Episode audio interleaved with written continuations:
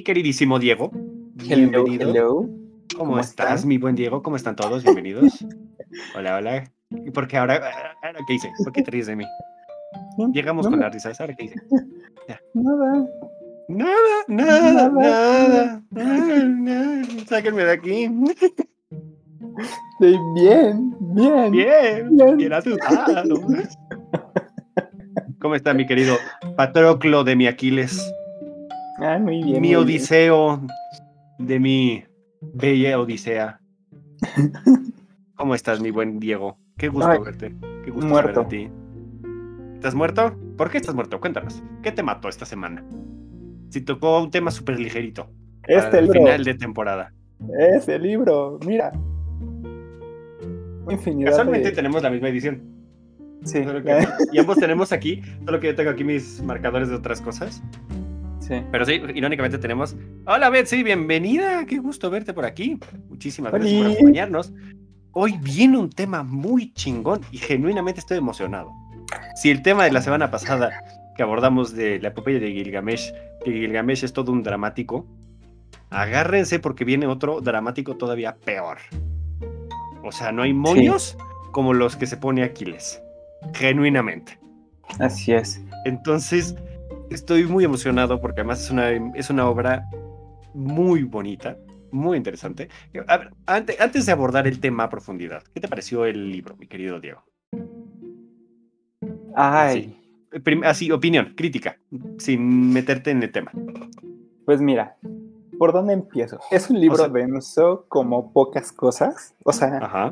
si por sí me cuesta adentrarme en la novela de ficción histórica, adentrarme en un clásico sin quedarme dormido fue un reto.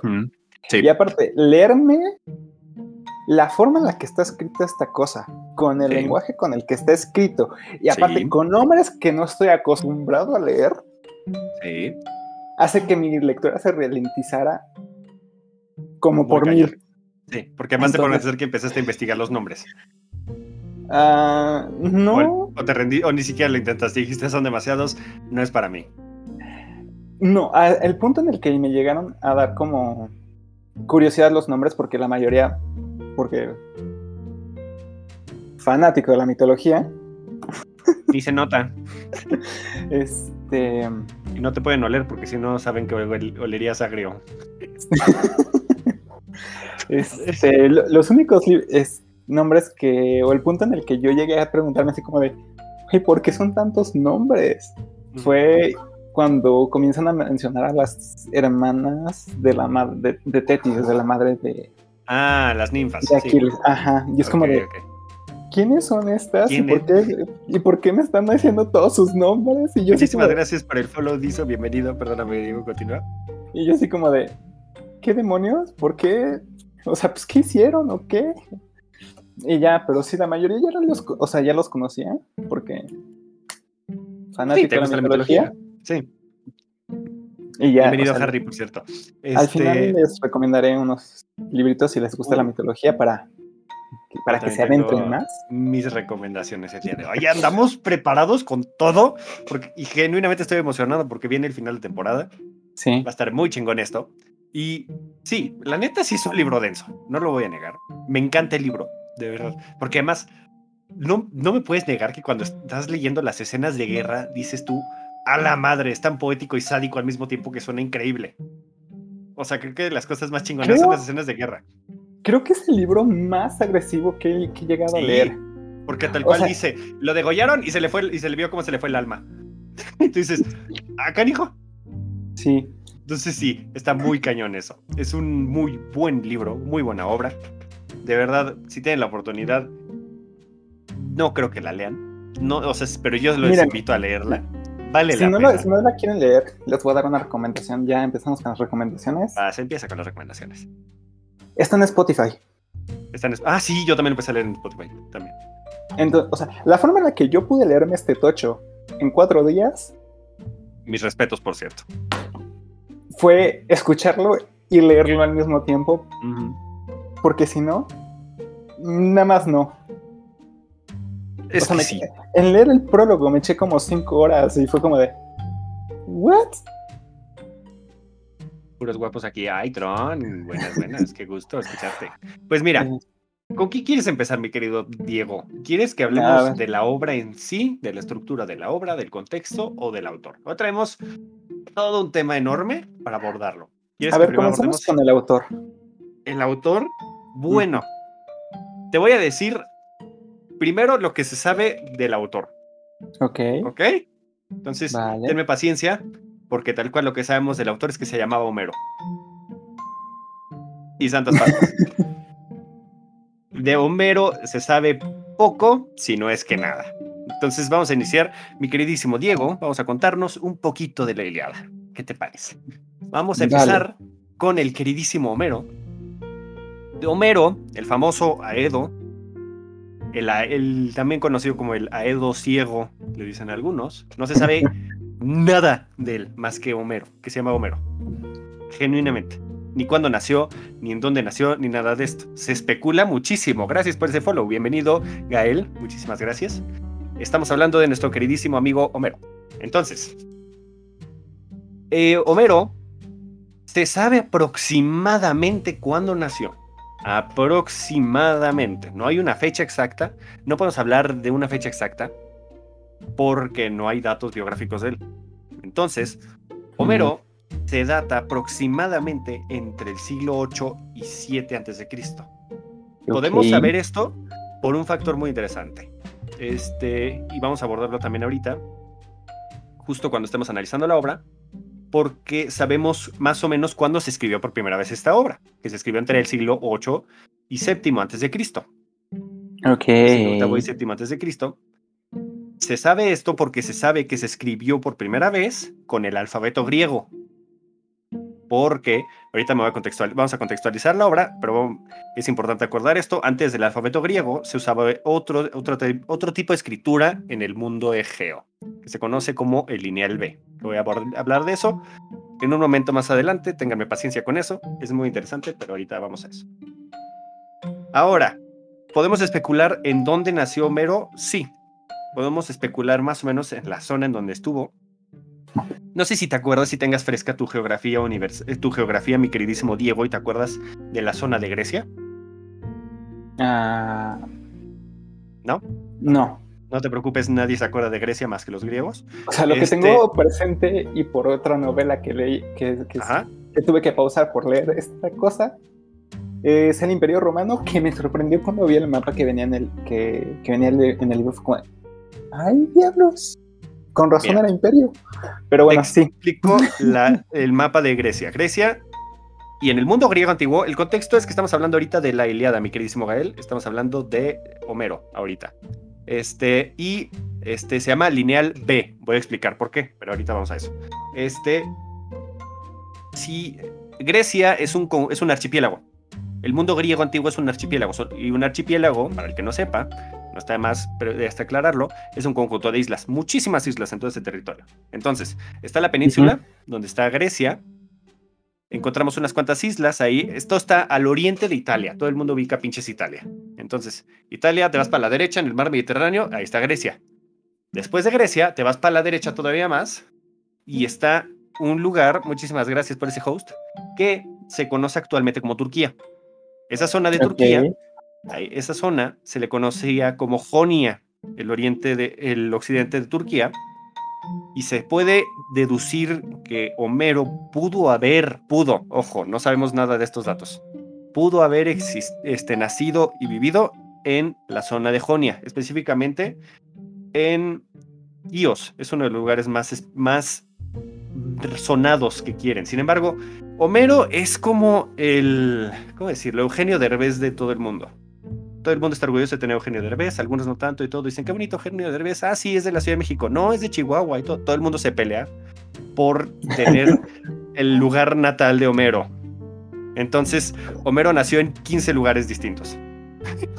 Entonces, muchos quieren tomarse el crédito de que Homero nació en su ciudad o su polis. Entonces está Quíos, está Esmirna, está Rodas, Colofón, Salamina, Argos e incluso la mismísima Atenas. Para que te des una idea, todo el mundo quiere esto. Sin embargo, podemos deducir, por ejemplo, Atenas. Atenas no está en el oriente de Turquía, Atenas está en Grecia. Nos vamos en la península, está ahí.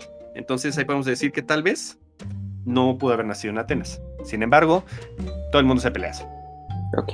Ahora, también se dice, ojo, insisto, aclaro, no hay nada de, de- no hay nada que podamos respaldar toda esta especulación, más que nada. Se cree que era de origen humilde, que era ciego y que iba recitando de pueblo en pueblo los grandes poemas que son la Ilíada y la Odisea. Por eso se le conoce como el Aedo ciego, porque el Aedo era aquel que iba y tocaba las canciones y shalala, bien bonito, cantaba para los reyes y grandes banquetes. Fuera de eso, no se sabe casi nada de él. Todo lo que te acabo de decir es lo que se puede Lo que se deducir. especula. Ajá, tal cual. Ay, Entonces, ¿qué te parece hasta ahora, Homero, esto? Pues, o sea, lo que yo tenía entendido es que no se sabía si había existido o no, o si era Ah. una, una escuela, o Muy eran dos pregunta. personas, o entonces sí es como de... mm. O sea, bueno es- un autor muy interesante a pesar de no, porque no se sabe su origen Sí. y no se sabe como mucho contexto de él. Sí.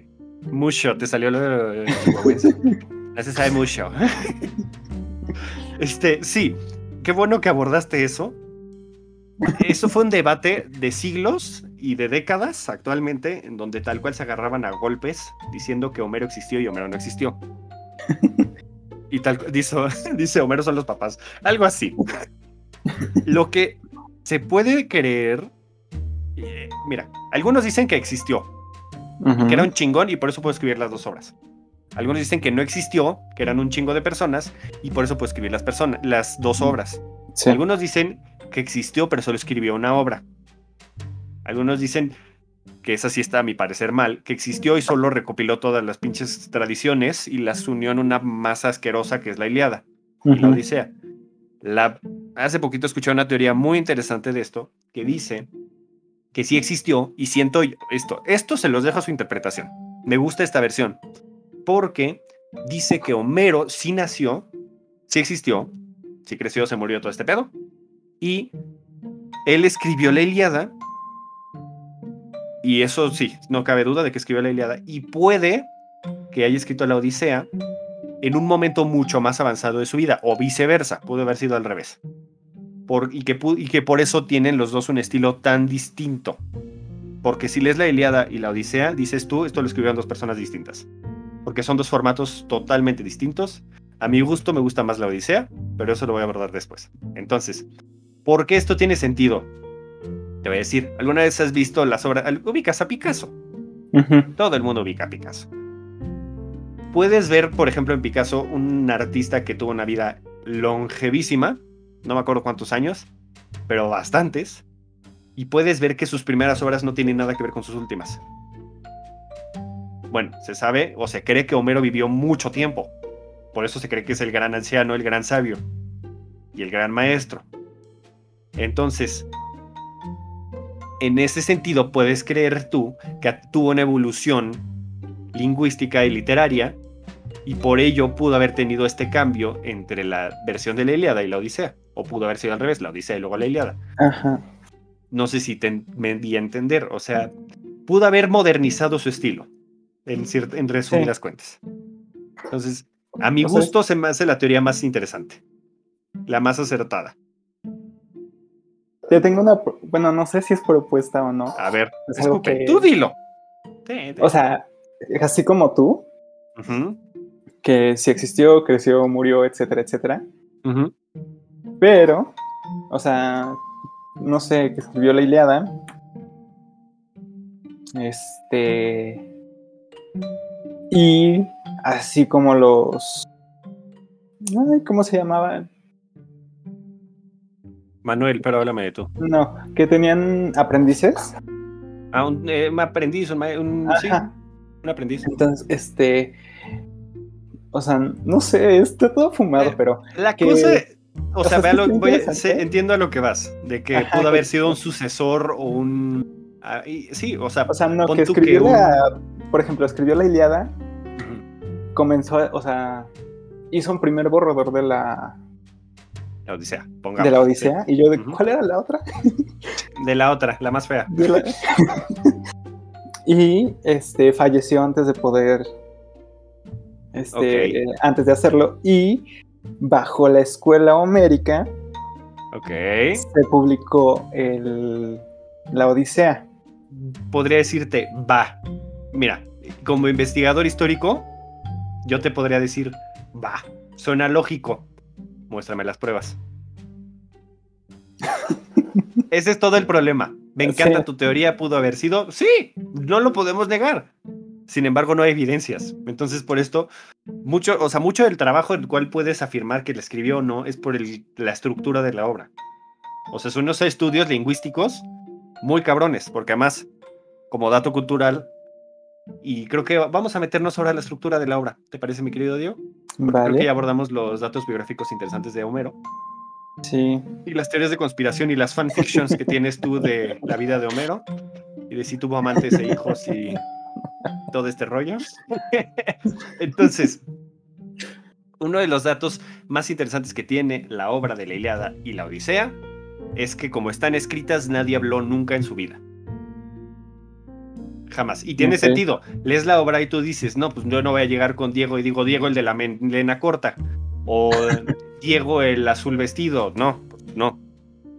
No, este lenguaje se le conoce como griego homérico. Entonces, griego, el griego homérico es un tipo de griego. eh, eh, vi una analogía muy interesante. Luego les voy a pasar. Ay, me, encontré, me encontré una página en YouTube que hace unos este, estudios muy interesantes, hace unas pláticas muy interesantes del mundo antiguo. Te acabo de mandarles el link. Que habla de que el griego homérico. Ah, y aquí vemos lo del antecedente jonio.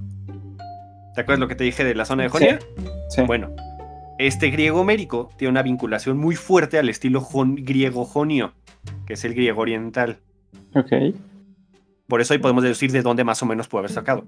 Lo que algunos este, profesionales y especialistas del tema especulan del griego homérico es que quería que fuera una especie de griego neutral. Como cuando... voy a usar el mismo ejemplo que esta página de YouTube, luego les paso el link, se me olvidó el nombre, pero verdad, muy buen eh, estudio. Es como cuando doblan una película de Disney en español neutral. Sin coloquialismos ni nada de eso, para que todo el mundo entienda. Porque, en porque el mundo griego antiguo, el mundo helénico, digamos lo mejor, porque griego es anacrónico. Vamos a romper esa línea de ahí. No vamos a hablar de griegos, vamos a hablar de helénicos. Y ni siquiera de helénicos. Si leíste la Iliada, viste cómo se refieren en la Iliada a los helénicos. Empieza No con sé. Ay, no sé. No, no es ay, los aqueos, mi queridísimo Diego. O sea, es que a cada rato era como de los saquios, Sí. los no sé qué cosa, los Aqueos. troyanos, y así. Aqueos, no estás leyendo Harry Potter, pedazo de soquete. los aqueos. O sea, No, es que los aqueos. les cambiaban el nombre cada, cada cinco páginas, era como de, Sí. ya, no eran los ya no eran los troyanos, ahora eran los no sé qué cosa. Y después, cinco páginas después, volvían a ser los troyanos. Y es como de, Eh, ¿Me no, es que no es lo mismo un troyano que un aqueo. Pero bueno, vamos a lo mismo, vamos a esto. Este. Los aqueos sería el término que vamos a usar para hablar de los que conocemos nosotros como griegos, ¿ok? Vamos a hablar de ellos como los aqueos. Este. Podría decirse que era el español, el griego neutral, para que todo el mundo pudiera entender la obra de Homero. O sea, él por sus reverendos tanates hizo un lenguaje específico para su obra, para que todo el mundo lo pudiera entender. Así de chingón era Homero. Para que te des una idea. Y bueno, ahora, este, ¿cuántos versos que me dijiste tú que tenía? Bueno, está compuesto la Ilíada de 24 cantos. Los 24 cantos, lo voy a aclarar desde ahorita, no sé si tenías la duda, son una invención posterior a la creación de la Ilíada. ¿Te acuerdas eh, lo que sucedió con la las bellísimas historias de Heródoto? Ajá. ¿En dónde fue? A ver si hiciste tu tarea. Eh, Con ¿Cómo una que no bi- se fue? En la biblioteca. ¿En qué biblioteca fue? Que sucedió el cambio. Empieza con A. ¿La de Alejandría? Exacto. La biblioteca de Alejandría decidieron dividir por sus santos y reverendos tanates en 24 cantos la obra de la Iliada y la Odisea. Ok. Por sus tanates. Bueno, ¿Y originalmente cuántos eran?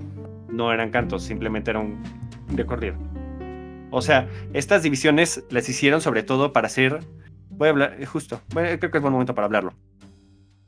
A pesar de que Homer escribió la obra, La obra, al ser reescrita muchas veces, tuvo separaciones, tuvo momentos en donde se separaban, donde a veces alguien le metía algo de su cosecha y todo este pedo, al punto de que la obra que tenemos actualmente se sabe que le metieron mano negra en muchos lados.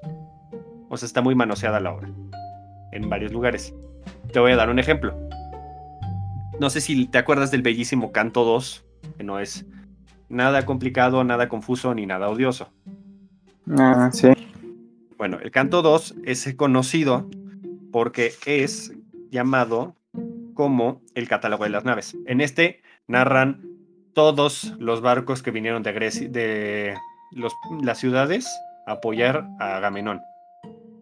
Y con quiénes iban, cuántos eran, con quiénes venían y quién era su hermano. O sea, de verdad. Dicen de todo en esto. Entonces, mira, vamos a tomar un ejemplo, uno chiquito. Eh, vamos a ver, dice... A ver, tengo uno. Aquí mira. Dice, llama? este.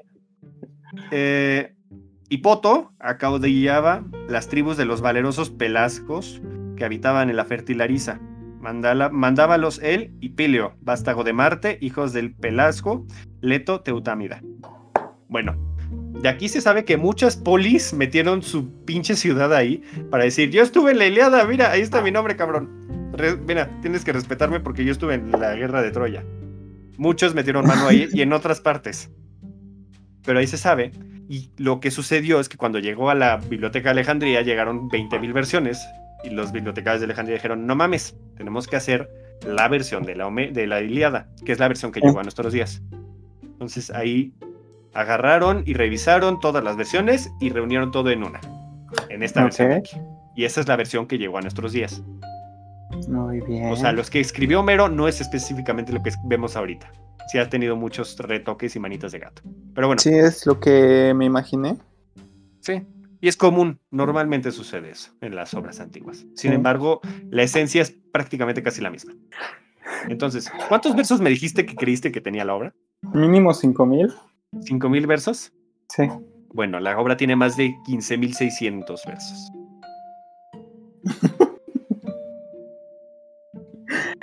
chiquita, ¿no?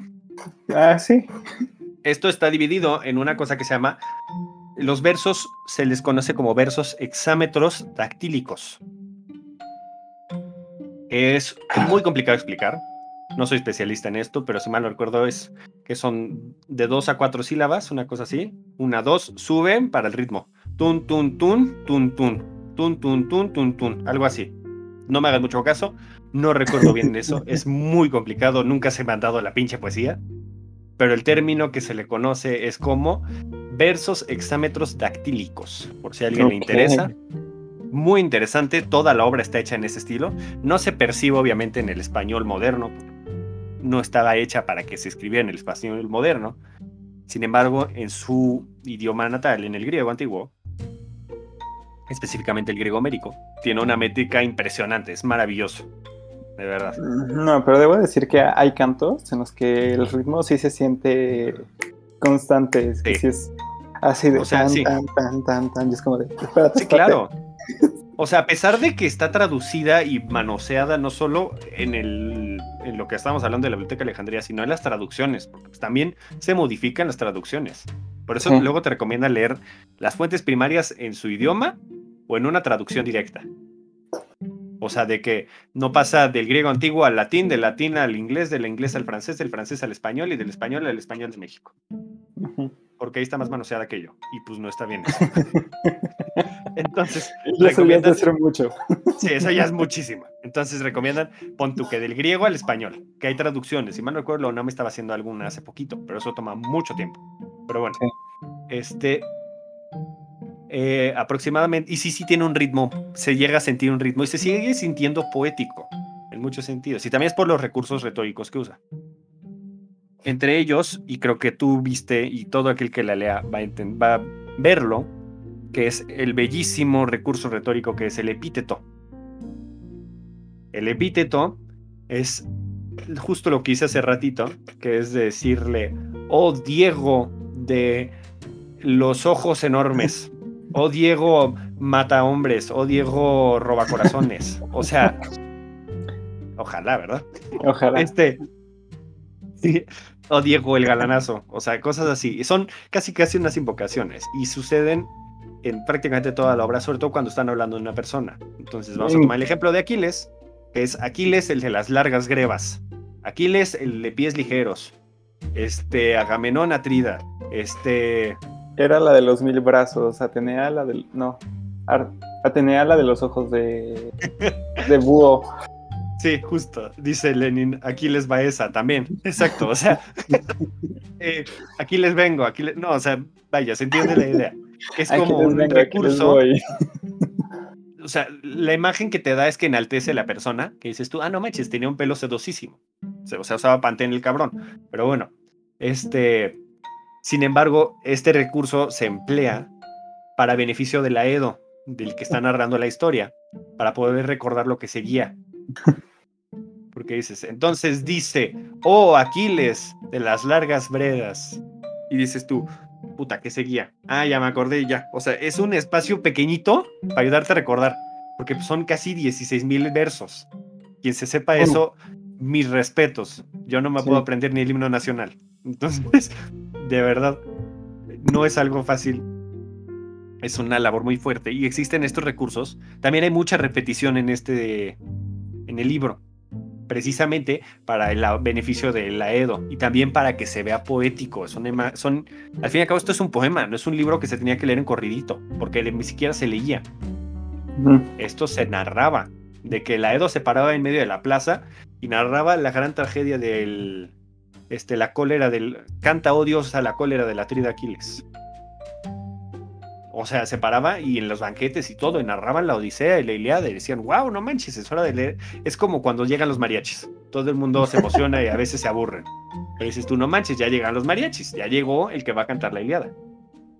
O sea, es, era la celebración, la obra. O sea, va a sonar muy estúpida esta analogía, pero la Iliada era el Harry Potter en su momento. O sea, todo el mundo lo amaba, todo el mundo lo escuchaba y todo el mundo quería saber más. Genuinamente. ¿Sabes? Sí. No es tan, no la, o sea, no la sentí tan repetitiva como los de Gilgamesh. Es que esta no es tan primitiva. O sea, porque la Porque de esta borda- de párrafo, párrafo igual, Sí. y le agregas otra cosa, y es como de,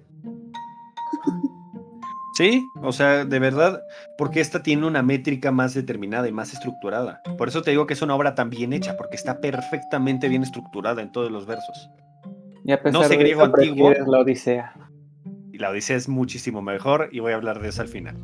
A mi gusto, esto es de percepción, porque por ejemplo la Ilíada tiene unas chingonerías que son las batallas, porque dices tú, güey, o sea, de repente te dice, y de repente se salieron las entrañas y solo se le llegó el velo de la oscuridad y lo, ma- y lo mataron. Y tú dices, No, Ay, la, güey. la- la descripción de la Muerte de de, la, Héctor. de la muerte de Plato- de Patroclo. ah, de Patroclo, sí, claro. O sea, literalmente de que Héctor vio a Patroclo herido, con este con el costado herido, y viendo, viéndolo en su huida, cor- corrió, corrió a su, a su encuentro con la lanza, le atravesó los. ¿Qué era? De hecho, ¿no? El, el pecho. Es que es brutal. o sea, Ajá, y, o sea, literalmente lo que más me sorprendió es que dice, le arrancó de la vida, y es como de, sí. O el velo de la oscuridad le iluminó, le llenó los ojos. O sea, imágenes muy cabronas. Pero dices tú, wow. Genuinamente, las batallas son muy chingonas de leer con Homero. Es muy, o sea, es sí. crudísimo, de verdad, porque solo escuchas como dice, ah, sí, lo degollaron. Siguiente, pelele que se muere. O sea, tal cual. Dice, ah, este se murió. Siguiente, también se murió, este también. Llegó Zeus y lo pateó. O sea, dice- literal. Ya, ya, sea, me, me, me, me extrañó muchísimo porque era de, ah, sí, este se va a morir. Sí, es un Zeus Ah. muy mediador. Pero fíjate que es el, o sea, a pesar de que decide quién se muere y quién no, es muy mediador a pesar de otros mendigos dioses, como por ejemplo Atenea y Apolo se meten en todo. Dices tú, ya déjalos chingada madre, que ellos se maten. Pero bueno, No, o sea, aparte, todo, todo se iba, o sea, digamos, de cierta manera estaba solucionando todo y de repente llegan y le met- meten cizaña y es como, eh, eh. sí, claro. O sea, como como te dijo feo, ¿eh? Pégale. o sea, Él habla mal de ti, ¿eh? Iba, iba, este, había un punto en el que, si no me equivoco, este, no recuerdo quién, sal- salvaba a Héctor de su muerte convirtiéndose en, en neblina. Es como de, güey, Sí. ya déjalo morir, ya Sí. déjalo morir. Ya, ya, ya está muerto. Es como esos autores que no quieren dejar a mo- morir a sus personajes, aunque ya tienen que morir. Sí, totalmente. Sí, o sea, los dioses son muy entrometidos en esta obra, la neta. Son menos entrometidos, bueno, no, son, bien, son todavía peores en la Odisea, pero bueno.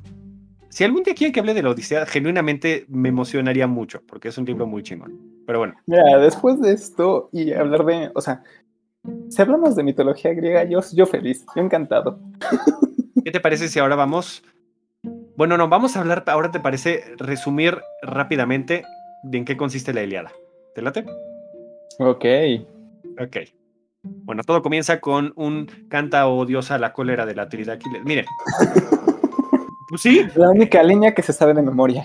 y es la, es la única línea que me sé de cualquier obra. O sea, tal cual. Y creo que el Quijote, porque dice en algún lugar de la Mancha que no me, no me quiero recordar o algo así. Pero solo me acuerdo del inicio de la Iliada. Literal. Pero bueno, este. Quien te dijo que la Iliada habla de la guerra de Troya, te mintió y te escupió en la cara.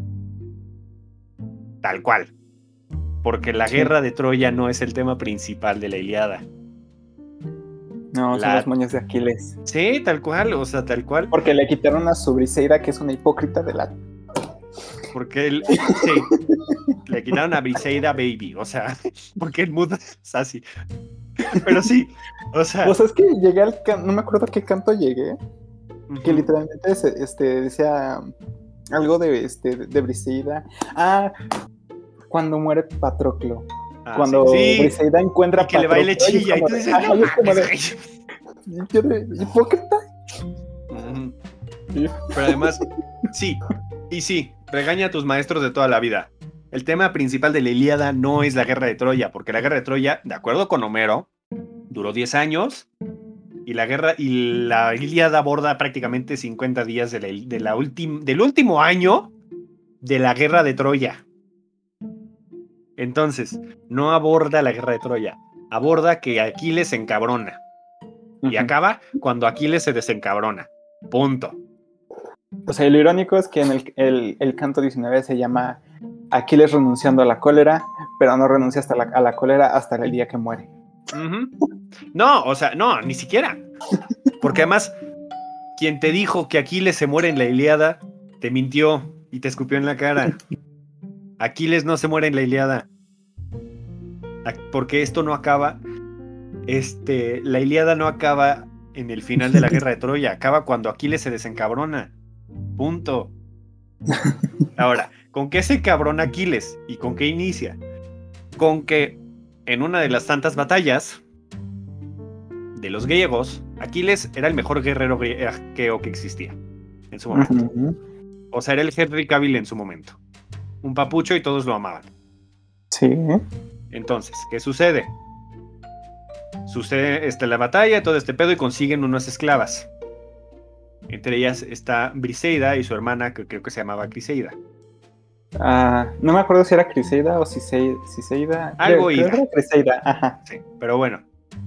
El padre de estas dos morras era sacerdote de Apolo y le pide a Agamenón, rey griego, que se moche y le regrese a Criseida. Porque si no, le van a traer el mal y todo este pedo. Dice Agamenón, sí, me las esperes parado. No te voy a hacer ni madres. ¿Qué sucede? Que llega una plaga y le chinga medio ejército. Y dice Agamenón, no, bueno, cálmate, está bien. No hagas enojar a Apolo conmigo, te la regreso. Bye. Ajá. ¿Qué sucede? Que Aquiles tiene a Briseida y Agamenón dice, pues, cállate con la Véngase morra. Sí, venga, che. Es mía ahora. No, ya, espérate, porque, o sea, si eso, eso está leve. O sea, luego también, o sea, las diosas es como de, mm, ¿quién es la más bella? Ah, sí, pues así empezó la pinche guerra. Pero bueno, justo así empieza la pinche guerra de Troya. Pero bueno, este, le dice a Agamenón, móchate con Briseida. Y Aquiles dice, no, ni mergas. Me la quitas y me largo. me voy a mi tráiler y me tomo mis 10 minutos, Milky Way. Literal. Entonces, dice, pues tómate tus pinches 10 minutos. Entonces, aquí les dice, te llevas a ella y yo no peleo, y ni mis tropas, que son las mejores de toda Grecia. Entonces no le busques, cabrón. Y Agamenón dice, nah, me la pelas. Y se lleva a Briseida, y Aquiles se encabrona e inicia la cólera de, Aquiles. Ya que se encabronó, dejó de pelear él, Patroclo y, su tropa, y sus tropas. Patroclo es la mano derecha de Aquiles, algunos lo consideran su amante, otros lo consideran su amigo, otros lo consideran su primo. Si lo pones todo junto estaría muy raro. Entonces dejémoslo en un gran amigo. Eh, Para mí es amante, su amante mejor amigo. Su amante y mejor amigo. Y su primo no. ¿Por qué no echan los tres de un jarro? Digo, ya que estás con todas. Pero bueno, este, entonces, las tropas de Aquiles se niegan a pelear porque Aquiles se niega a pelear y está encabronado. ¿Qué sucede aquí?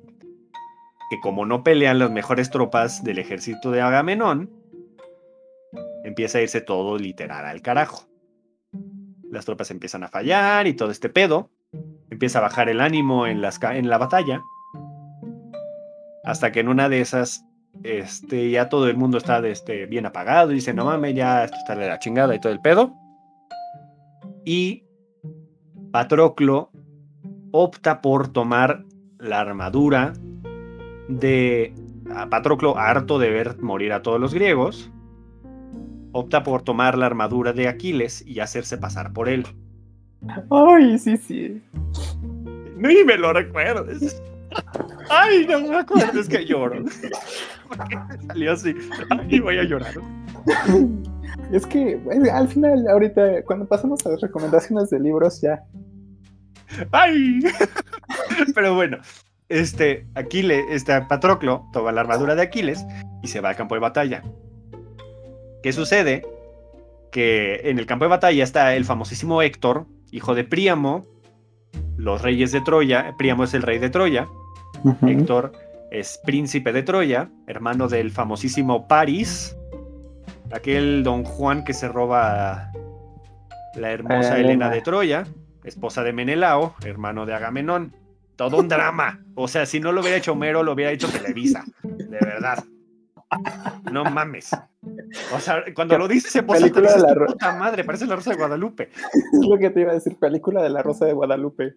La neta, sí. O sea, vámonos por el linaje. Príamo, padre de Héctor y Paris.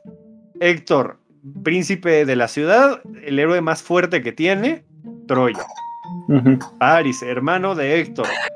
Aquel don Juan que se roba a la famosísima Elena de Troya, gracias a la elección de Afrodita como la diosa más bella de todas, y el inicio de la discordia, y bla, bla, bla. Ajá. Elena de Troya, amante de, de París, se va, se va, a Troya, esposo de Menela, esposa de Menelao, Menelao, rey de Esparta, hermano de, de Agamenón, Agamenón, rey de Micenas, hermano de Menelao. O sea, dices tú, güey, ya no mames. O sea, y no he mencionado ni a Odiseo, ni a Eneas, ni a Ajax, ni a nadie. No mames, no he abordado ni la mitad de los personajes que salen en la Iliada. Ni siquiera el 10%. No, de verdad. Quieren leer un chingo de personajes, vean a quienes matan en la Iliada y lean el canto 2 de las pinches naves. Pero bueno, retomamos o el canto 19 en cuanto en donde mencionan a todas las hermanas de Tetis. Grecia como Monterrey folclórico. Grecia como ciudad satélite. Todo el mundo salió con todo el mundo y todos son ex, de todos. Pero bueno, retomando la idea. Este. ¿En me Ah, sí. Entonces, Patroclo se toma, toma la armadura de Aquiles y va a la guerra con la armadura, dice yo soy Aquiles, me la pelan todos, y la gente y los troyanos se espantan, porque saben la habilidad de Aquiles. Aquiles es prácticamente indestructible. excepción de este pequeño talón. De este pequeño talón, sí, tal cual. Citando a una película de Disney súper errónea histórica, hablando de la mitología griega. Pero eso es otro tema. Empezando con Filoctetes, que no era. Otro tema. Entonces, Héctor, Héctor ve a Aquiles y dice, pues este güey me da la pela. Y se pone a pelear con este cabrón, por supuesto que no era Aquiles a Patroclo y por supuesto que le da en la madre. Genuinamente le pone una revolcada a Patroclo, le quita el casco y dice, puta madre, me van a matar. Literal.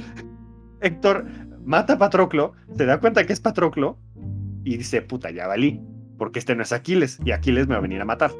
Sí. No sé si viste algo muy interesante en la novela, que es sobre la pelea de los cadáveres. Mm, Cuando ah, matan a. Patroclo, se querían llevar los troyanos a Patroclo, no sé si te acuerdas. Ah, sí. Y todo el mundo se Ay, está dando de la madre y dice, ¡No, Patroclo! Y le dan de cachetadas y se avientan y le dan de sillazos y todo. O sea, parece pelea en la central de Abastos, literal. Sí. Bueno, es por la cuestión del honor. Eso es un tema que gira muchísimo en la Ilíada y es el tema principal, porque la cólera de Aquiles que te quería es por el honor. Eh, Ah, porque, Dios, eh, cada vez que matan a alguien le quitan la armadura, ¿por qué? trofeo. O sea, literalmente creo que hay más veces en las que se describe cómo le quitan la armadura a alguien Mm. que en lo que avanza la historia. Sí, es mucho por, mucho por trofeos. No sé si te das cuenta que cuando quieren rendirle honor a alguien, le dan tributo. Sí. Y llegan y le dan tres kilos de oro, y llegan y le dan jarrón y todo este medro. Esta madre, porque es la cuestión del honor. O sea, y volvemos a lo mismo con la muerte de este Patroclo. Si se quedaban los troyanos con el cadáver, lo iban a descuartizar y todo, y no va a tener un descanso en paz, Patroclo. Que spoiler es lo que sucede con Héctor, pero vamos a hablar después de eso. Este, entonces, por eso los griegos se ponen a pelear. Hasta que alguien llega y le llega una paloma mensajera, y por paloma mensajera es un soquete por ahí que le dice a Aquiles: Oye, tu compa se acaba de pelar, ve a hacer algo. Ah, ah, sí, pero no le dicen hasta que Zeus le dice, ya, vayan a Sí, decirle al pobre es como de, de- ya, güey, ya Aquiles". dile. Pobrecito, no mames, ya, que no sufra. O sea, no sé si esto me, me pudo haber hecho llorar si hubiera estado escrito de, de una manera No sé si esto pudo haberme hecho llorar si le hubiera puesto atención. más o menos. Literal. O sea, Este- es que. O sea, es que la forma en la que. Te lo dice. O sea, lo que muy- te dije del canto 19, la- el, o sea, el diálogo que le dice Aquiles a, a Tetis, de. Estoy muy. eh, O sea, o sea, Tetis le pregunta, ¿por qué estás llorando? Y es como de. No, pues es que estoy llorando porque la. Este. La persona que, que amo más que a mi cabeza. Sí. Murió. Y es como de. Sí. "Ay". Es muy triste y además las pláticas que tiene Tetis, Tetis es la madre de Aquiles, es una diosa, una ninfa del mar.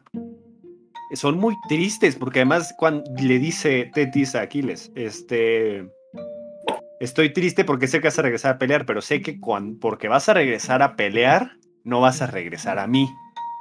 Y tú dices, a la madre, porque todo el mundo sabía el destino de Aquiles. Aquiles sabía que se iba a morir en la guerra de Troya. Pero bueno, retomemos, la, retomemos el hilo. Alguien, un soconete le va y le dice a Aquiles que se peleó el baboso de Patroclo con Héctor y le dio en la madre. Entonces, este, tal cual se rasga las vestiduras, Aquiles y va corriendo a la playa y dice, "No", y todo dramático con música de Luis Miguel en el fondo. Corre a la playa, todo el mundo ve a Aquiles corriendo hacia el campo de batalla y dicen, no, me voy, ahí muere la pelea el día de hoy. Y se van todos. Literal. Y van y recuperan el cadáver de Patroclo. Entonces, recuperan el cadáver de Patroclo. Y Aquiles le dice: No me voy a morir hasta que me la Pérez Pelado Héctor y mate a 12 héroes troyanos para honrarte a ti. ¿Qué sucede? Que Aquiles va a la puerta de Troya y reta a Héctor. Y Héctor dice, bueno, pues va, a Chile. Ya estoy muerto. O sea, tal cual como la de Heisenberg. Este compa ya está muerto, solo que él sí sabía. Este va, sale a la ciudad de Troya, sale de, la Tro- de Troya para pelear con, A- con Aquiles. Aquiles le pone la revolcada de su vida a Héctor. De verdad le pone la surtiza de su vida y lo mata. Y este es lo que yo quiero decirle como el primer T-Bag de la historia. O sea, la primera humillación de cadáver en la historia como en Halo hacemos normalmente y en Call of Duty y todas estas madres. Porque literalmente lo que hace Aquiles es amarrarle las patas a Héctor a su carruaje y, le po- y se pone a dar vueltas por toda Troya, arrastrando el cadáver de Héctor. Mientras le pintaba dedo a Príamo desde la muralla y le dice, me la pelas, todo tú y tu papá, tú y tu hijo. Entonces, Pero, por lo que o sea, según yo también, o sea, habían agarrado, o sea, cuando se iban a llevar a, a Patroclo, ajá, también lo habían agarrado los talones. Sí, porque lo querían llevar. O sea, querían, un- o sea, mira, el cadáver debía de ser quemado para tener un descanso eterno. O bueno, tenía que tener su rito fúnebre. Ajá. Y al Si final no Tetis tiene el rito fúnebre. Creo que eh, eso, o sea, yo la, la- la primera vez que conocí a Tetis la conocí como alguien que despreciaba a Patroclo. Y cuando vi eso fue como, cuando vi esa parte fue como de, no sé cómo sentirme al respecto. Te odio, pero te quiero, pero Es raro. O sea, Tetis es la mamá que todo el mundo quisiera tener. Pero bueno, porque de verdad adora demasiado a Aquiles, pero al mismo tiempo lo mató por ello. Entonces no está muy Sí. chido en ese sentido. Pero bueno, va y da toda la vuelta humillando a Héctor por toda Troya. Y se lo lleva y dice: Se lo van a echar a los perros y que se los coman. Este, porque no quiere que tenga un descanso propio Héctor. ¿Qué sucede? Que los, los dioses dicen: No, no le hagan eso, pobrecito. Entonces evitan que se dañe el cadáver de Héctor al dar las vueltas por Troya y evitan que los perros se coman el cadáver de Héctor. Y ahí lo tiene botado en la playa el pinche cadáver, Aquiles. Ujú. ¿Qué sucede? Este Patro- eh, Patroclo Aquiles hace lo que le prometió a Patroclo, matando a Héctor, matando a los troyanos, quema el cadáver de Patroclo, hace los ritos fúnebres y hace unos juegos en honor a Patroclo, en el cual empieza a dar un chingo de regalos. De aquel que lance mejor la piedra, aquel que corra mejor con su carruaje, etc. Después de eso, Príamo, ¿se acuerdan de Príamo, el rey de Troya? Este de- men. va al campamento de los griegos, de los aqueos, Ujú. Va a la, casa de, a la casa campaña, por decirlo de una manera, de Aquiles, y lo besa y le besa las manos. Y le ruega y le implora que le regrese el cadáver de su hijo. Le dice, acabo de besar a la persona que más detesto en esta vida, pero lo hago porque amo a mi hijo. Quiero el cadáver de Héctor de vuelta, por favor. Y le rogó y le llevó un chingo de regalos y le suplicó.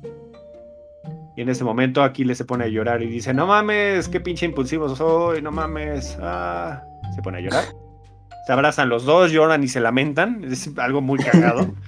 O sea, mate a tu hijo. ¡Ay, abrázame! ¡Mata a tu hijo! No, pues, no es algo que ves normalmente todos los días. Pero bueno, este, sucede eso y le dice este, Aquiles, toma a tu hijo, llévatelo y haz los ritos fúnebres. Yo me encargo de que no, los saqueos no ataquen Troya para respetar el duelo de tu ciudad porque maté al príncipe. Va. Entonces se lleva el cadáver, les hacen los ritos fúnebres y con eso acaba el encabronamiento y los moños del gran Atrida Aquiles. Tan tan. Entonces, Tan, ahí acaba la obra. No cuando se muere Aquiles ni nada de eso. Cuando se desencabrona el güey. Punto. Si te dicen, es que la guerra, la Ilíada acaba con la muerte de Aquiles, no. No. Punto. Homero Aquiles jamás habla después. de la muerte de Aquiles. Es más, en la, en la Odisea, a Odiseo se encuentra al espíritu de Aquiles. Pero no se ve ni en la Odisea ni en la Ilíada la muerte de Aquiles. Y el caballote, eso no se explica en la Ilíada, mi queridísimo Harry. La Ilíada acaba cuando se desencabrona, se dan el abrazo a Catempan, Príamo y Aquiles, y San se acabó. Ahora, viene lo interesante y por qué es una obra histórica. ¿Les late? Es un tema muy chingón. ¿Qué sucede con Troya? Troya existió, Troya no existió. Es una pregunta que muchos especialistas tuvieron por muchos años, que no se pudo comprobar, hasta que un soconete pirómano lo logró comprobar. ¿Por ¿Qué quemó? No, no es que quemó, es que explotó el hijo de la chingada. Pero bueno, ¿Qué explotó? ahí voy. un tal Heinrich, Heinrich Schliemann, Schliemann, perdón, era un fanático, no me acuerdo, era un millonario, un putrimillonario el güey, no me acuerdo qué hacía. Esta persona era un fanático de Homero. Esto es, estoy hablando de principios del siglo, del siglo XX, si mal no recuerdo. O siglo, final del siglo XIX, principios del XX. No me hagas mucho caso, no me acuerdo bien de la fecha exacta.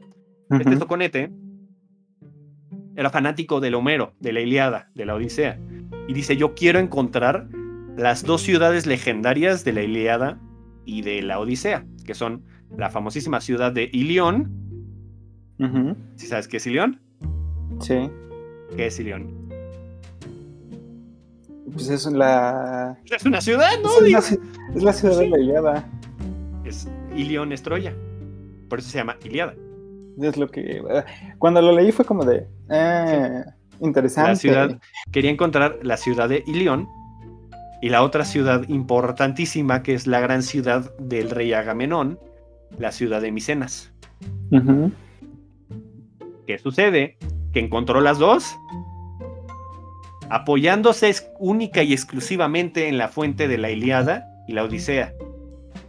Encontró la ciudad de Micenas y la ciudad de Troya.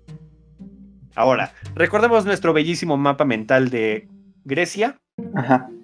Está la península griega, todos los archipiélagos, y como por el centro de centro occidental, centro oriental, perdón, está la zona de Atenas.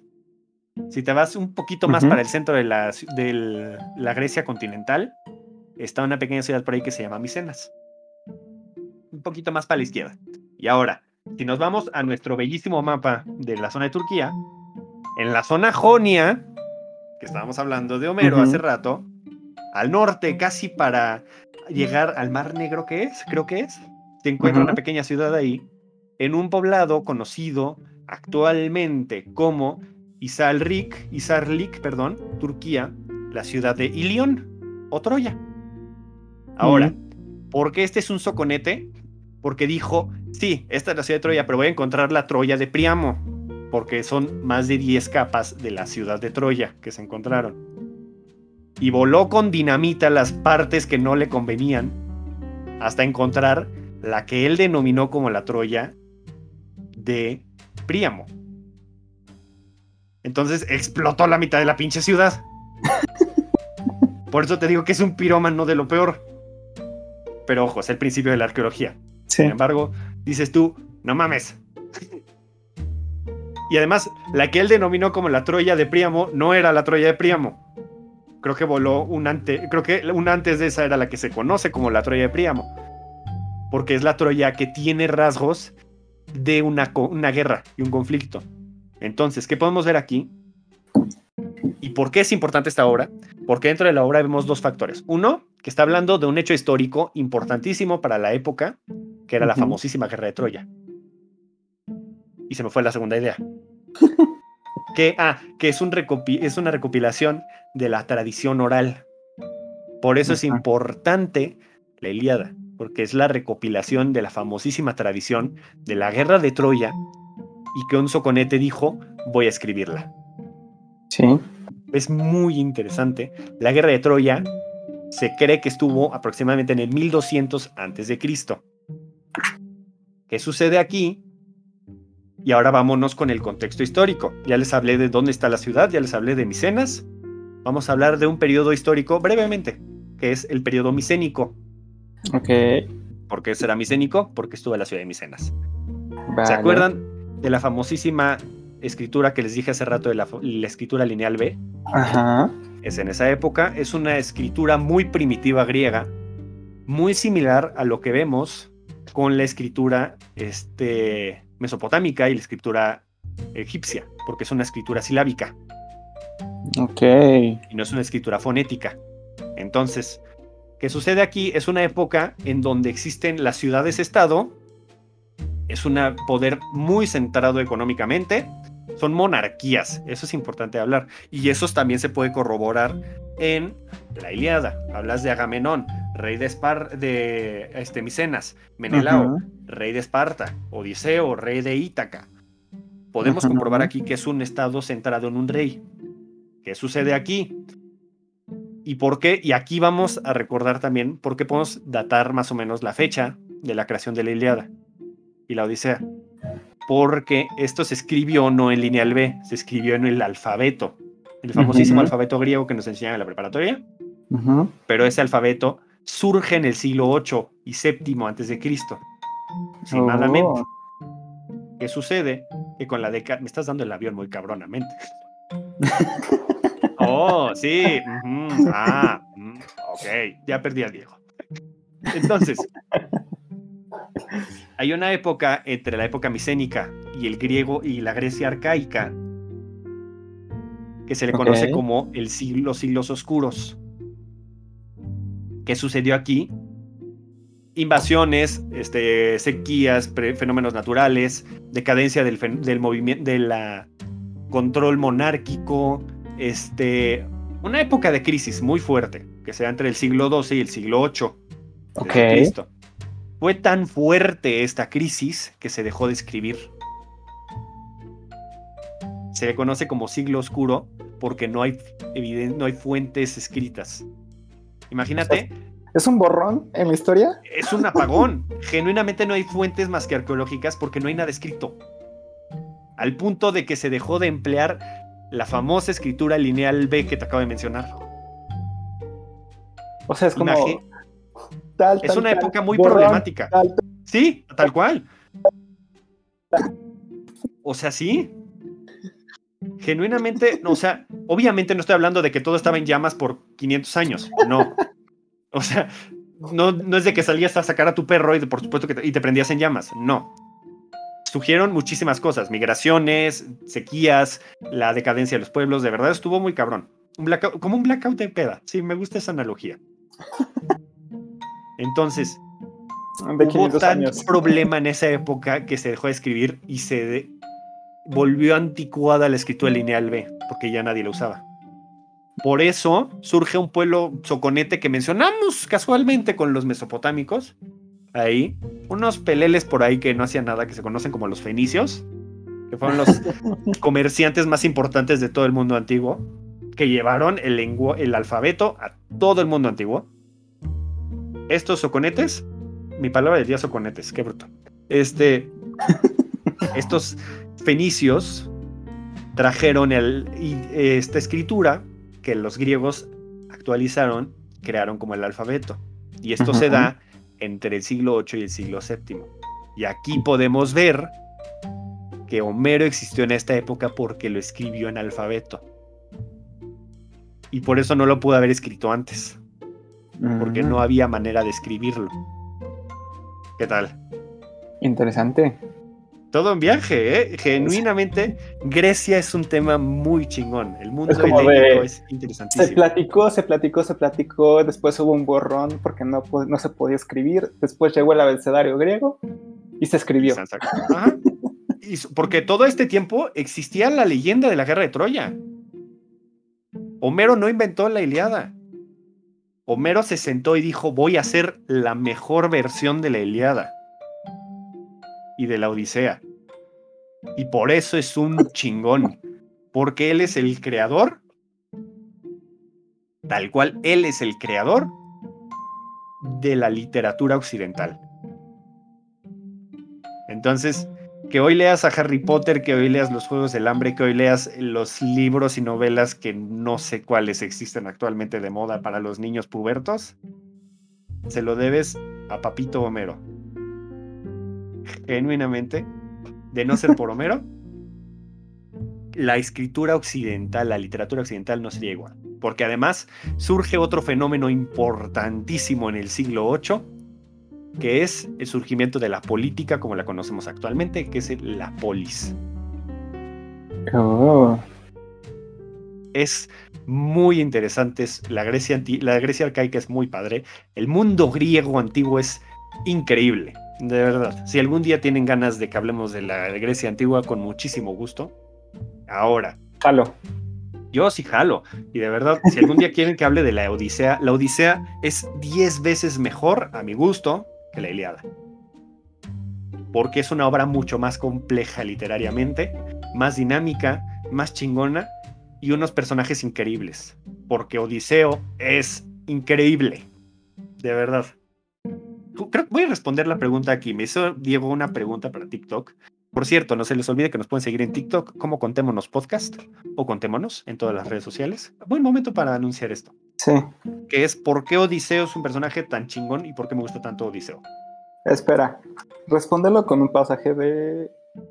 Espérate, nada más déjamelo Ah. Lee el pasaje. Sí, mientras tanto voy a contextualizar.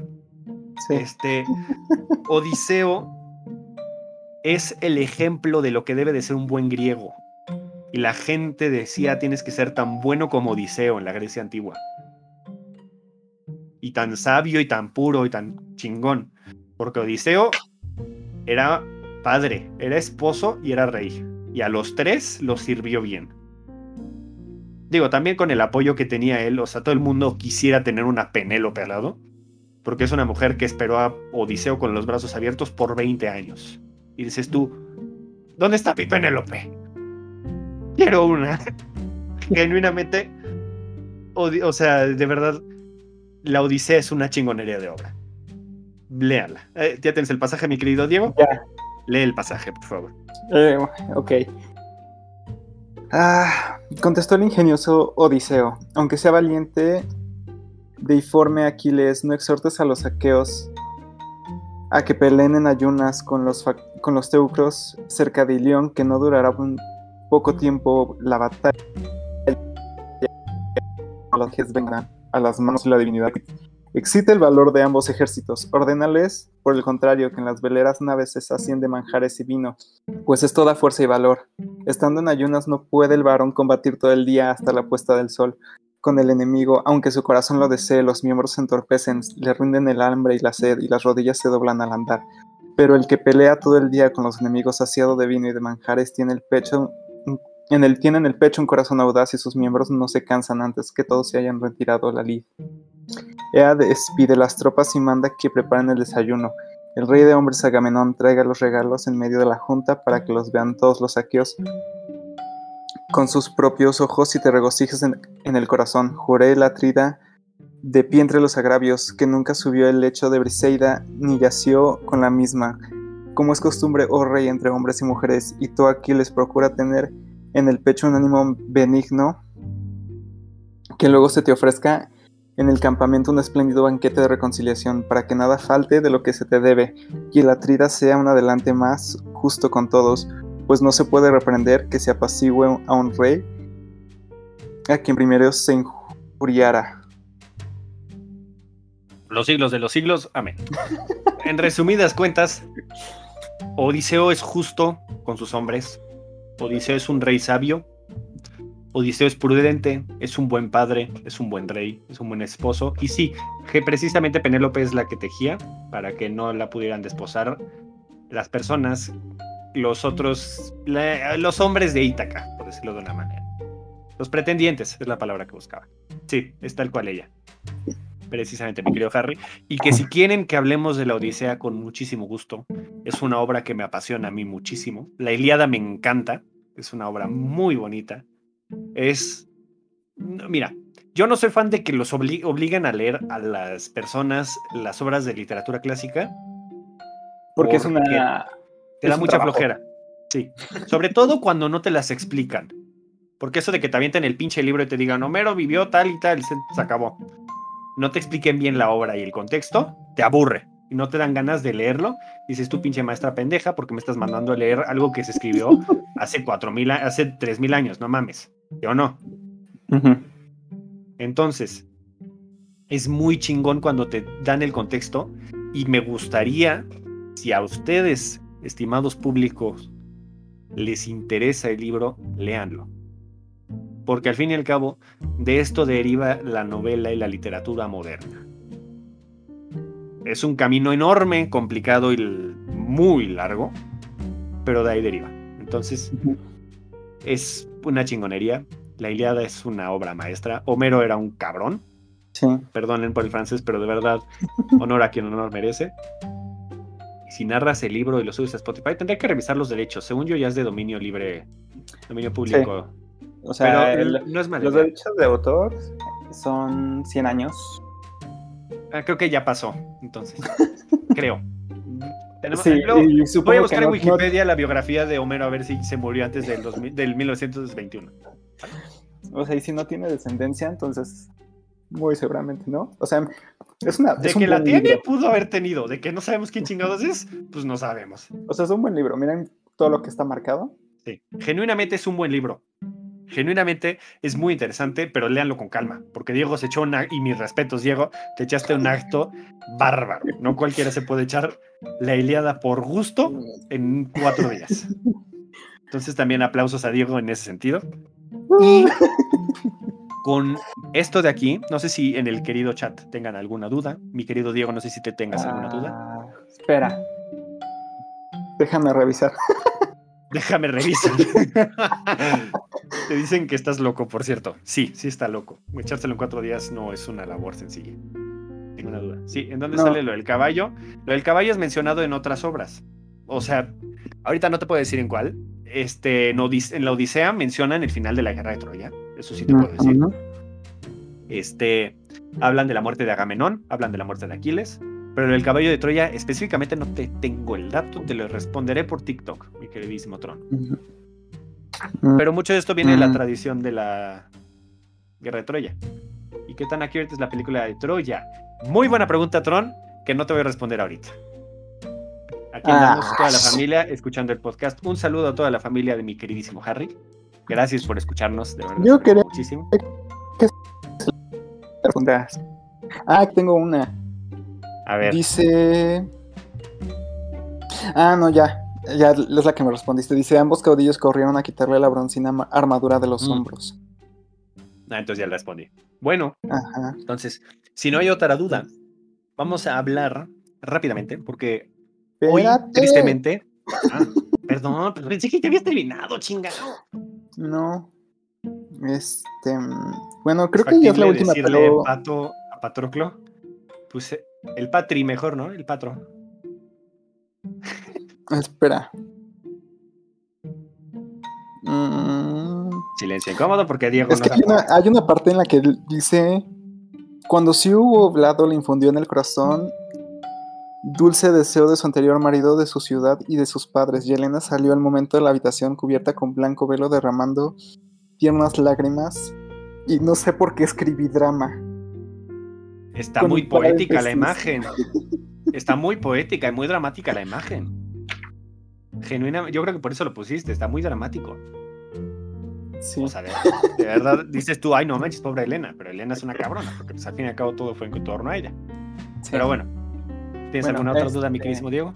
Mm, Duda no. Si quieres, pasamos con las recomendaciones. Vale, entonces vamos a recomendar. Si quieren adentrarse específicamente, bueno, primero tú, Diego, porque yo voy ¿Sí a dar la, dar la recomendación histórica, entonces tú da la novela. Ah, bueno. Si quieren adentrarse en la mitología griega antigua, les recomendamos eh, el libro de mitología griega de editorial por Ruam, que está escrito Ángel por... María Garibay. Ajá. Que aquí, esto está muy interesante porque es como un diccionario de los dioses, Ajá. donde se resumen prácticamente los mitos y viene escrito al final de cada Es una enciclopedia, por personaje, decirlo de una ajá. manera. este en donde en donde aparece tal mito. Ajá. También están las metamorfosis de Oviedo, que aquí sí son prácticamente los mitos como tal, escritos por Oviedo, y mitología romana, que es la, La de. Gregóricas y Bucóricas de Virgilio. Y si les gusta la novela y quieren ver otro punto de vista de la Ilíada, les recomiendo la canción de Aquiles, que no, o sea, mi objetivo era leer ambos libros para el día de hoy Y no lo lograste. y no lo logré. O sea, digo, llegué, llegué al capítulo 8, digo, este libro empieza cuando Patroclo tiene que irse de su ciudad porque accidentalmente asesinó a otro niño que lo estaba bulleando. Su padre lo destierra y con, este, llega a la ciudad donde vive Aquiles. Su padre lo adopta de cierta manera para generar donde Patroclo se da cuenta de que el padre de Aquiles, con todos los niños que adopta y, bueno, no adopta, sino les da resguardo, es para generar un ejército a futuro. Mm. Y después, bueno, ya viene todo donde este, Aquiles se va con Quirón a entrenar y tal, tal, tal. Y ahí es donde voy, pero es un libro que he querido leer desde hace cuatro años, entonces está escrito por una filóloga eh, clásica, entonces está bastante bien basado respecto al, a lo histórico. Pero como buena novela histórica, hay que recordar que la mayoría es una es ficción. Ahora, mi recomendación del día de hoy, aparte de leer La Ilíada y la Odisea, que eso es de cajón, de verdad. Si, cuando tengan la oportunidad y el tiempo y la paciencia, leanlo, porque no es de. Ah, no es una lectura muy amena, es una lectura complicada. Pero si quieren contextualizar y entender un poquito más, sobre todo este periodo tan singular que es el periodo homérico que estamos abordando ahorita, porque no es necesariamente ni micénico, ni oscuro, ni nada de esto, es un periodo muy singular, el periodo homérico. Existe un libro, este es del Fondo de Cultura Económica, que se, llama El mundo de Odiseo, de Moses Finley, M-L, Finlay, con Y al final el cual, nos el cual busca contextualizar mucho el periodo histórico y las referencias que habla la Ilíada y la Odisea del periodo de, esta, de la famosísima guerra de Troya. Entonces es un libro muy interesante, es muy ligerito, mírenlo, es un libro muy pequeño. Generalmente son 200 páginas, pero es muy sencillo de leer. Fue uno de los primeros libros que leí en la carrera, irónicamente. Es un libro precioso que te contextualiza muy bien este, el periodo y Ahora vamos a responder esta queridísima pregunta de mi querido Harry, que dice que es el final de temporada. ¿Habrá parón de verano unas semanas? Justo vamos a eso, porque oficialmente estamos terminando. ¿Qué pasó? Es que, mira, Tron, vamos a hacer que a Manuel le dé un pequeño infarto. Oh, no. Eh, sí, las metamorfosis de Oviedo no es nada sencillo de leer, pero mira, cuando le agarras el ritmo, no hagas eso, no rayen los libros, por favor. Pero bueno, no rayen los libros, usen lápices. Yo sí uso lápices para mis libros porque los respeto un poquito. Pero bueno, con esto, oficialmente terminaron nuestra primera temporada. Este ha sido un trabajo por parte de su servidor y de Diego, monumental, pero ha sido algo muy gratificante. La recepción que nos han dado ha estado impresionante. Y no se preocupen, no vamos a acabar, no es de que nos vamos a dar un break, porque nos odiamos mucho y queremos seguir haciendo esto un muy buen rato. Entonces el próximo jueves vamos a regresar con nueva temática. Vamos a abordar ahora, ya que abordamos un poquito de historia universal, queremos retomar un poquito, pero ahora enfocado un poco más a la historia de México. Esta temporada va a estar girando en torno más a la historia de México. Y para este capítulo, y voy a invitar a dos personas muy importantes, que oficialmente se van a incorporar a este grupo de Contémonos, que ambos son dos queridos amigos de toda la vida. Y este, solo esperaré a que se incorporen en esto, en la llamada, porque de verdad Diego y yo trabajamos como mulas estas últimas semanas para organizar esto, pero tenemos dos sorpresas. Entonces, la primera es que se vienen unos aires soviéticos a nuestro queridísimo de este contémonos de historia, es la incorporación de mi queridísimo soviético Lenin, que no sé si se encuentra ahorita. Ah, mira, mi queridísimo Lenin. No sé si recordarán a mi querido Lenin. Creo que no se te escucha, hermano. Ahí estás. ¿Sí me escuchan? Efectivamente. Aquí renovando los aires soviéticos, ya con la me siento más comunista, amigos. Entonces, mi queridísimo Lenin, desde la siguiente semana, se va a incorporar a Contémonos Historia. Vamos a estar abordando esta, este, esta temporada la historia de México. Los tres va a estar muy emocionante, generalmente estoy muy emocionado. Y tenemos otra sorpresa, que es la llegada de un nuevo programa, programa. que se va a llamar, no sé si estás ahí presente, ya únete, pedazo de escoria. Vamos a. Ahí está. Prende la cámara, ingrato, para que te veamos. Se trata de animarlos a que los vean, no desanimarlos. Mi, LOL. Mi queridísimo Tron se va a incorporar al grupo a Contémonos. Sin embargo, no va a estar en Contémonos Historia porque vamos a crear un nuevo capítulo, un nuevo programa conocido en el bajo mundo como E Contémonos. Entonces cuéntanos rápidamente, mi querido Tron, en qué va a consistir E Contémonos. Claro que sí, mi hermano. Eh, pues vamos a abrirle la puerta a los que nos escuchen a la sustentabilidad, a este tema que es tan importante últimamente por la situación en la que está nuestro planeta y todo lo que está ocurriendo, pandemias y crisis de polinizadores, los objetivos de riego sostenible, puertos urbanos, de todo. Y hasta incluso vamos a meter unos pequeños fragmentos por ahí de plantas muy específicas y sus cuidados. Eso vamos a verlo contigo y ahí vamos a estar haciendo esas cosillas. Entonces, entonces pueden esperar el contenido habitual todos los jueves de Contémonos Historia. Vamos a seguir retomando los este, vamos a retomar un poquito lo de la guerra de Troya en los próximos capítulos. Sin embargo, la siguiente temporada va a estar más enfocada mm. en temas de historia de México, va a estar muy chingón. Y los miércoles vamos a traer eh, Contémonos igual a las 10 de la noche, 10, 10 y media de la noche, para que estén muy atentos y no se despeguen de sus plataformas de audio, de Twitch, de YouTube, de donde nos escuchen. Y de verdad, de parte de Diego, de parte de su servidor, de parte de Lenin y de parte de Tron, muchísimas gracias por estar apoyando el proyecto. Ha sido una labor eh, muy cansada, muy pesada, pero muy gratificante más que nada. Entonces, gracias por todo el apoyo que nos han dado de todo corazón.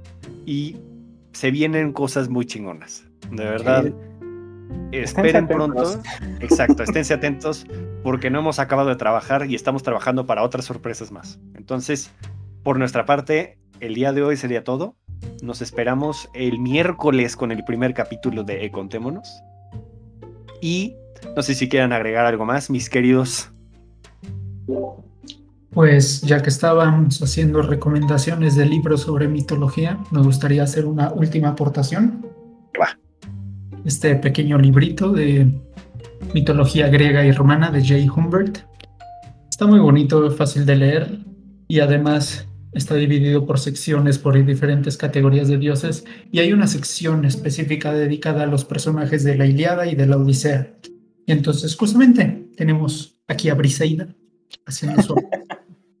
o tenemos los funerales de Héctor. Entonces, también si les interesa, es un buen libro de consulta. Y pues nada, estoy muy emocionado de poder participar con ustedes. Ojalá les guste en lo que estaremos trabajando. Esperemos que sí. Muchísimas gracias a todos por acompañarnos. Nos vemos la próxima semana, el miércoles. Cuídense mucho y nos vemos.